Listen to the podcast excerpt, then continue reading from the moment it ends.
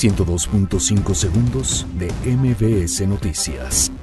AMLO inicia en Nayarit su gira como presidente electo. Ricardo Monreal reitera que Morena cancelará la reforma educativa. Enrique Peña Nieto encabezó el desfile por el aniversario de la independencia nacional. Manifestantes incendian patrulla frente al hemiciclo a Juárez en la Ciudad de México. Dictan prisión preventiva a un involucrado en los actos de violencia en la UNAM. Abandonan tráiler con más de 100 cadáveres en Jalisco. Por quedarse dormido, un policía atropelló a un menor en Hidalgo. Creciente del río arrastra 50 autos en San Luis Potosí. Huracán Florence provoca 14 muertes y deja inundaciones en la costa este de Estados Unidos.